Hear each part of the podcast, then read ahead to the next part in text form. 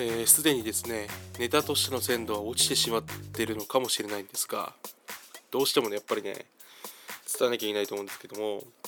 えー最近ですねヒップホップ界でですね、まあとんでもない、あのー一大事件が起きまして日本のヒップホップ界でねそれがあのなめだるまさんっていうねラップのそのグループというか、まあ、クルーと BAD HOP っていうラップのグループというかクルーがね喧嘩した回があったんですけど、まあ、それとビーフって言うんですけどあの本当にそれが素晴らしい展開というか素晴らしい楽曲を生み出したのでぜひねその話したいなというふうに思います。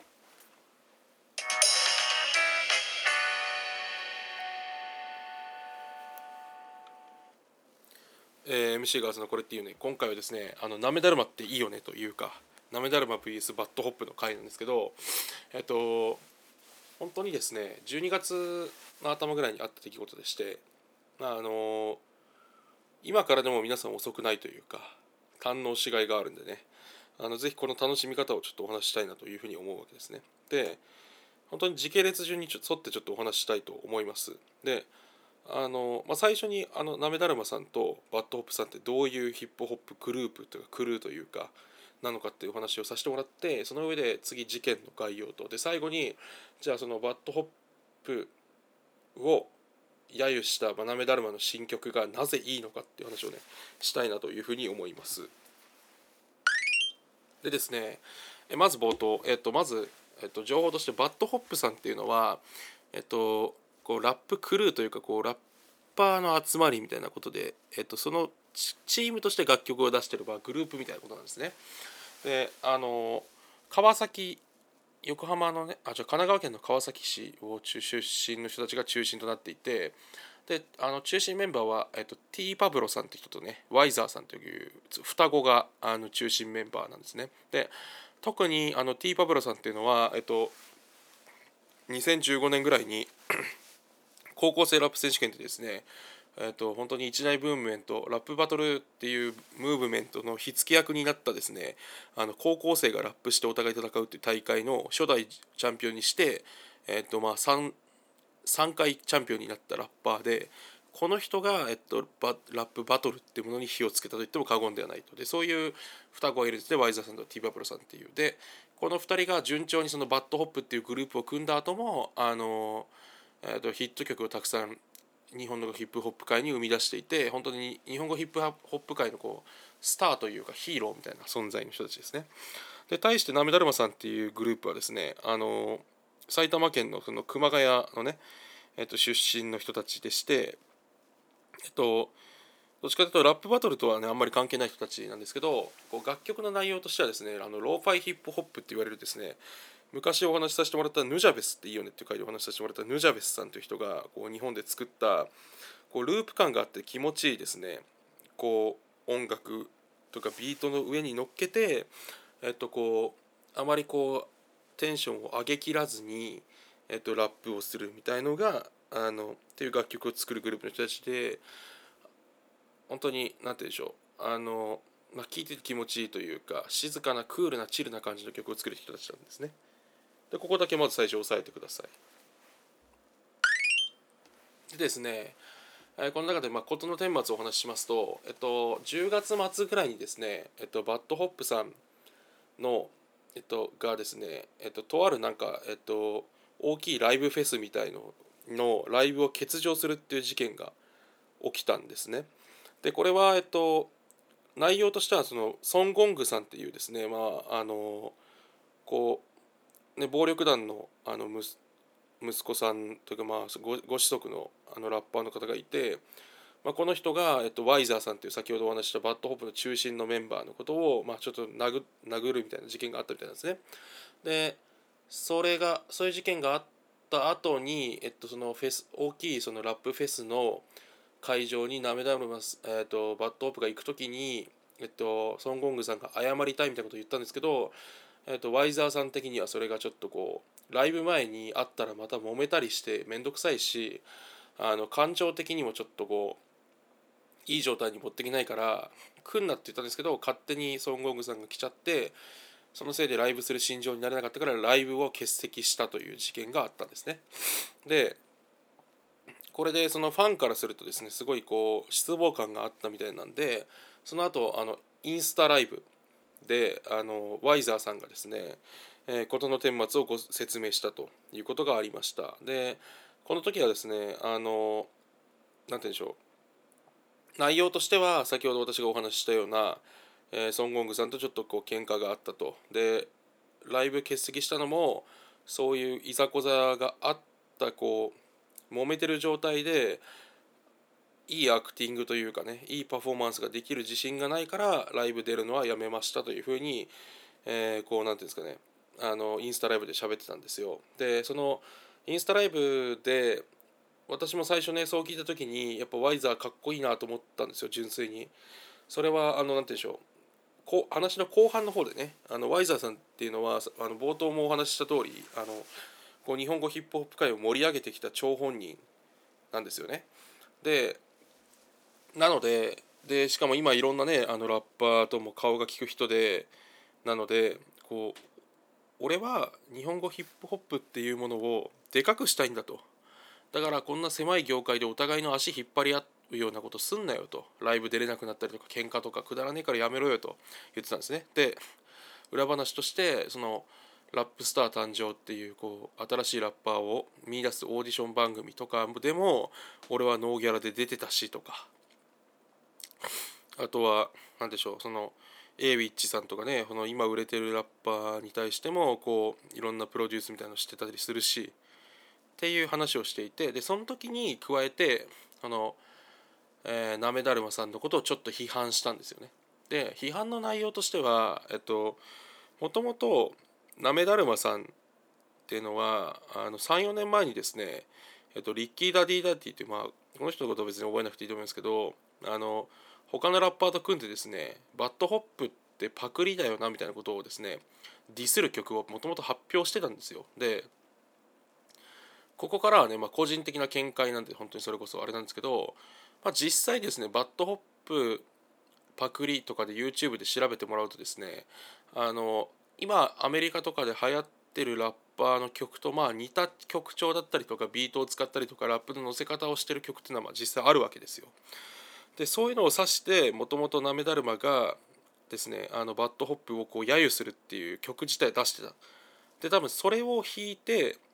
えーと、なめだるまさんに対してそのインスタライブ内でワイザーさんが「あのなめだるまとかも足引っ張ってくるけどあいつら何なんだよ」とかあのなんすかね他のやつ使って売名で売れてんのかよみたいなそういうくだんね足の引っ張り合いをやめろよみたいなことをちょっとインスタライブでおっしゃったんですよねワイザーさんが。っていうのがありました。でその時に、まあ、正直私のファンの気持ちとしてはファンというかね一人のこうまああの軽薄なね傍観者としてはいやワイザーってかっこいいんだなというか確かにワイザーさんってあの先ほどもお話した通りまずバトルで注目を集めた後にこうまあある意味そのアメリカからねあの今流行ってるラップをこう日本語に翻訳して日本に紹介して入れてきてで実際こうなんて言うんでしょうあのレ音楽レコードとかにもねあの簡単には属さずに自分たちのやり方でこういろんなライブとかも成功させて経済的にも成功させてでなんなら自分の周りの仲間とかもこう金銭的にも引っ張り上げて日本語のヒップ日本のヒップホップシーンを実際大きくしてる張本人だと思うのでそういうのも鑑みてもやっぱかっけえなっていうふうに思ってたんですよね。でここでですねあのあ、1ヶ月ぐらい時間が経過するわけですよ。 YZERRかっこいいなと思って。そしたら12月の頭ですね。いきなりあの BADPOP IS DEAD っていうね、まあ、バッドホップっていうグループですから相手が。それのをもじってバッドポップでまあヒップホップにおけるポップっていうのはまあダセみたいな意味ですからある意味ではねその何でしょう。なんか売れ線の曲作ってるやつらみたいな 意味合いもありますから「BADPOP IS DEAD っていうのでまああいつらは終わりだぜみたいな曲をですねいきなりなめだるまがリリースしたんですよ。でですねまあこの曲が本当にまあ素晴らしい曲で、まあ、食らいましたね。であの歌詞の内容とかをねちょっとお話しするとそのまずまあ冒頭からしていきなりあのなめだるまさんがね「お前の曲はパクリで俺のはレクイエム」っつって始まるんですけどそれはその最初お話した通り、実際ちょっとアメリカのねラップからまあ輸入してる部分はどうしてもあると私は個人的には思ってるバッドポバッドホップのね曲に対して、まあ、引き続きパクリだろうと。で俺の曲「レクイエム」っていうのは、えっと、ナメダルマっていうグループはですね昔トシさんっていうあのクルーが1人亡くなっちゃってるんですよね。でそれを指してその人に対する追悼でいつも歌ってるので俺のはレクイエムだよということでから始まるわけですね。でやっぱりこうパンチラインの宝庫というかあの名言の宝庫みたいなとこありまして何て言うんでしょう。あのまあ まあすごいんですよね。あのまずバダサイクッシュさんのバースとかだとこの辺とかすごいなと思ったのは資本主義の豚が社会へガキのためとか抜かすんだ。本物は黙ってそれをやるだけさ。でこの後ですね。ライブは口パクかバックレの後言い訳するのがリアルでブランディングやり方スタイルアメリカの特定の誰々って言ってるんですけどだからその確かに事実としてはバッドホップはライブは結局お客さんの前に立たずにいたしまあもともと口パクばっかやってるしと。でそういうのをした後に言い訳するのがリアルなやり方かと。でブランディングのやり方もアメリカのの Dr. Dre っていうラッパー真似してみたいなことしか言ってないよなとでまあ何がパブロ俺がピカソならお前はただの絵描き野郎俺がエスコバルでお前は買収してデコで草野郎とか言ってるんですけどおっしゃってるんですけどこれもだからその T パブロなんでパブロに引っ掛けて俺がピカソでお前はただの絵描き野郎だぜみたいなことを言ってたりすると。とかですねあとはまああの他でもですねあのそれこそ何て言うんでしょうまあ、スタンスが一貫しててなめだるまさん特にバダサイクッシュさんのバースで言うと何ですかねライムやビーツの上なら絶対負けないそれでいいお前と弟のラップはひで水と油腐る耳って言ってるんですよね。だからこれとかもだからそのごちゃごちゃ言わねえぜって俺たちはインスタグラムなんかではというね。曲で表すのが本物のラップのスタンスだろうというのがおっしゃってるわけですね。でまあ確かに実際ですねあのそういうのあってラップのビーフっていうのはですねこうお互い楽曲を出し合ってその内容でこう示して言い争いをするというかねあのお互い白黒つけるみたいな局面側面は絶対もともとラップにはあるのでそういう意味だとあのまあそういうもともと何でしょうのカルチャーの一部を引いてきて言ってるっていうのはあるわけですよね。で他にもですね DELTA9KIDさんのところでもやっぱりあのまあすごいいいなと思ったのはそうなんですかねラッパーは内容を伴い音に語るグラマー上手だなネットの使い方 SNS でビーフわからないやり方って言ってるんですけど、まあ、この辺も本当にパンチラインでラッパーってのはだからスタンスなめだるまさんの主張としては楽曲で言いたいこと言えよと。でごちゃごちゃ言うなよと。であのごちゃごちゃで特にネットの SNS とかでビーフその喧嘩を仕掛けるとかもうやり方すら分かんねえからってことをおっしゃってる。ですよね。とかあとはその G プランツさんとかもえっ、ー、となんですかね。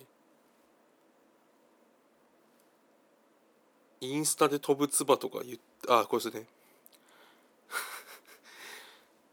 まあここもまあこれもまあだから冒頭から本当にせあのそうだなと思うんですけど事実マイク手放し掴んだのは胸ぐら歌詞は愚かうやむやに飛ばしてった歌う番。鳥で客を騙すわけは突如機材トラブル。さすがオチは手持ちカメラ見つめ千葉すらする。どんなポーズマッハ超えてインスタで飛ぶつば大勢のその他たちは川崎でお留守番って言ってるんですけどまあこれそれぞれ説明していくとだからマイで実際確かに確かあそうですちょっとこれ言い漏れたんですけどなんかなめバダスあのなめだるまのクルーにも実際こう掴みかかったらしいですねバッドホップの人たちは。っていうのはその多分まあイライラしてる状況でもともとなめだるまについてよく思ってなかったワイザーさんがまあなんかそのライブの時に裏でちょっとこう胸ぐらつかみに行ったみたいな揉め事を先に起こしてたというのはあるわけですね。でで歌詞はおろかそのうやむやにして結局機材トラブルですよって嘘をついて当日は、えー、お客さんのことを裏切ってしまったバッドホップがえー、っと何ですかねまあそのインスタグラムで、えー、まあちょっと芝居がかった感じで俺はヒップホップ界をよくしてんだみたいなことを言ってまあインスタで飛ぶつばですからそのインスタに向かってペラペラ喋ってるだろと。でこれをやっぱりその、まあ、曲のリズムに乗せながらちょっとこうしかもひねって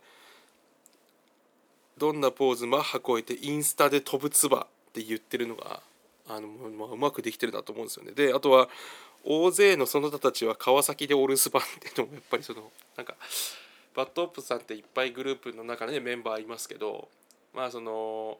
なんかいろんなやついるけど結局そのワイザーさんとティーバブルさん以外はなんか黙ってるだけだよなみたいな感じで言ってたりとか、まあ、その辺がちょっとかなりこう風刺が効いてると。であのいう形でですね本当にこう歌詞一つ一つがものすごいこう的確に相手のね嫌なとこついてるしなのだけどその言葉遊びみたいな側面とか、えーと、メタファーみたいなのも存分に使われてしかもこう韻とかもちゃんと踏んでるんですよね。その事実あのうやむやにして飛ばしてった歌う番うやむや歌う番とかも踏んでますしその川崎でお留守番まで踏んでるんですよね同じようなあのあんあんっていう韻で踏んでたりとかもありますからめちゃくちゃこうレベルが高いことをやって返したってことですよね。でそのなめだるまさんがやってることっていうのはもともとヒップホップのカルチャーとしてはですねあのこう言いたいことがあったら曲にというかラップで表現しろよっていうのがまあそのヒップホップの一つのこう流儀というかでありましてそれこそ前もねお話ししたプレイヤーズプレイヤーの回でお話もしましたけどオジロザウルスさんとクレバさんとかもやっぱ楽曲でお互いこうガチで殴り合ってるわけですよね。でそれはそのもともとギャングの構想の解決の道具として生み出されたのがヒップホップっていうのが、まあ、ヒップホップっていいよねみたいな回でもお話しさせてもらいましたけどその歴史を引くとそのま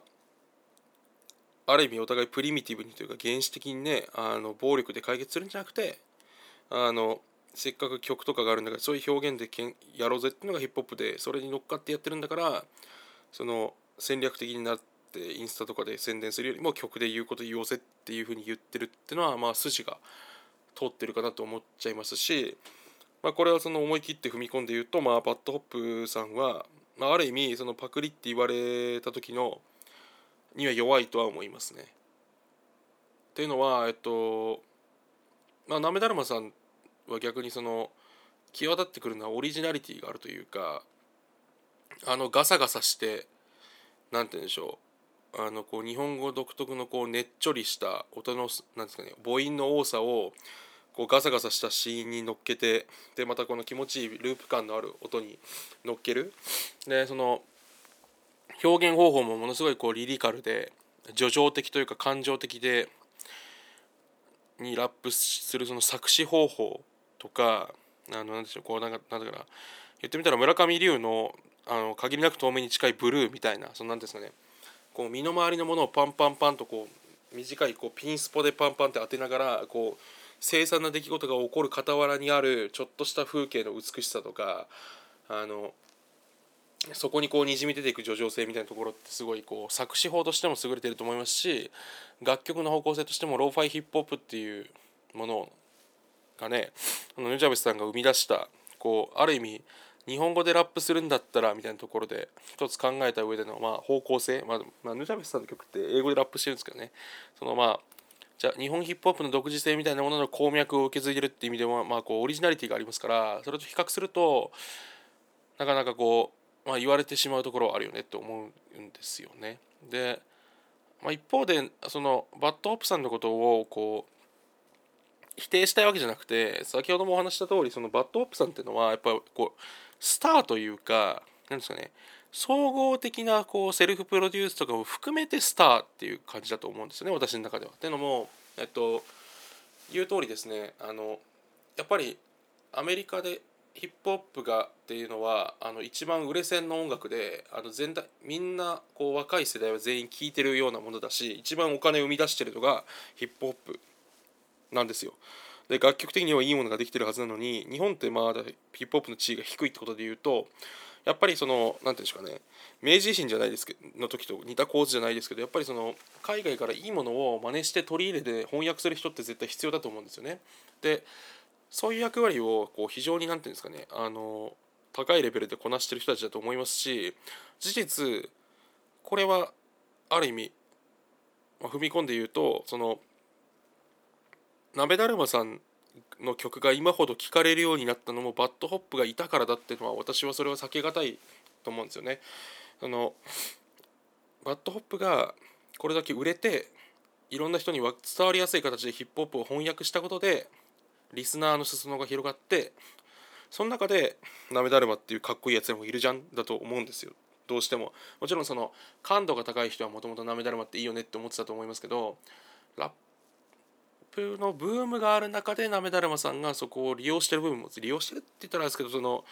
うまく生かしてる部分も絶対あるのでそれはその何て言うんでしょうだからそのバッドオプさんってやっぱ絶対シーンに必要な人たちだしそのまああれあえてねそのまあ見ようによってはそのこうそういう必要なロールをこなしてくれてる人とも言えますよね。そのなんていうかパクリとか言われたとしてもでもやっぱり商業的な成功がなければそのなんですかね芸術の裾野ってどうしても広がらないところはありますからそういうこうシビアな面に目を向けてというかカルチャーとしてもっと大きくなるために必要なことをやってくれてる人たちと。でそれに加えて、まあ、彼らはプロデュース力とかもうまいですから宣伝もうまいですしもともとその数字的な意味でのそのフォロワーなんですかそのうーんなんていうんですかねそのまあ SNS 的な意味のフォロワーというかこう信者みたいなものももともとたくさん抱えてる人たちであのではあると思うのでその彼らが残してきた功績はもちろん十分認めますと。認めるんですけどただそのヒップホップのその何ていうんですかねもともと根ざしてるカルチャーのまあ楽曲で言いたいことを言いましょうよとかこう楽曲としてのオリジナリティで勝負とかいうことで言うと先ほどお話ししたような内容もあるのでやっぱバッドオフさんが不利なのは間違い不利だとは思いますね。立場的に不利だと思いますしあの踏み込んで言うとあのなめだるまさんの方がちょっと今回はかっこよかったかなと思います。なんで今あのただビーフっていうのはねあのお作法があって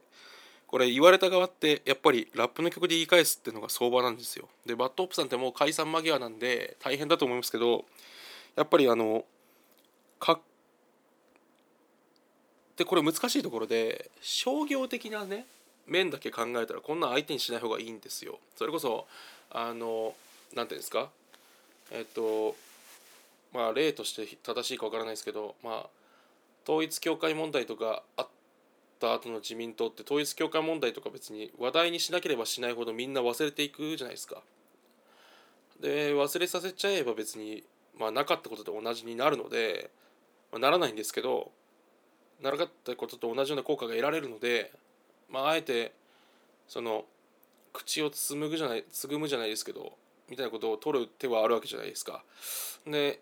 いう中で商業的に考えたらバッドホップは言い返さないのが一番正義というかうまくいくっていうことはあるとは思うんですよねある意味では。そういう選択も取りうると思うんですけどでもそのカルチャーとしてというかなんかそのラッパーとしてというかもっと言うとアーティストとしては私はなんか言い返した方がなんかかっこいいよなとでそれがたとえ先ほどお話した通りそのバッドホップがやりたいことっていうのは商業的にうまくいって裾野を広げてみたいなのがそれは別に嘘ないと思うんですよ私は。なのでだそういう人たちがあのこうなんですよ尖って先鋭的でこう作りあのなんですかね作り込んでるなめだるまみたいなタイプにラップで対抗すると分が悪いのは分が悪いと私は思っちゃうんですよどうしても、まあ、もし、まあ、そんなこと言うとね私がねその素人が素人というか言ってるだけなんであのそんなもんねはるかに凌駕するぐらい素晴らしいもの出てくるかもしれないですけどそのまあ分が悪い勝負になるというのは分かりつつでも挑むからこそなんかむちゃくちゃかっこよくなるんじゃないかなと思うのであのバッドホップ側からのアンサー曲っていうのをね結構本当に楽しみにしてるっていうところですね。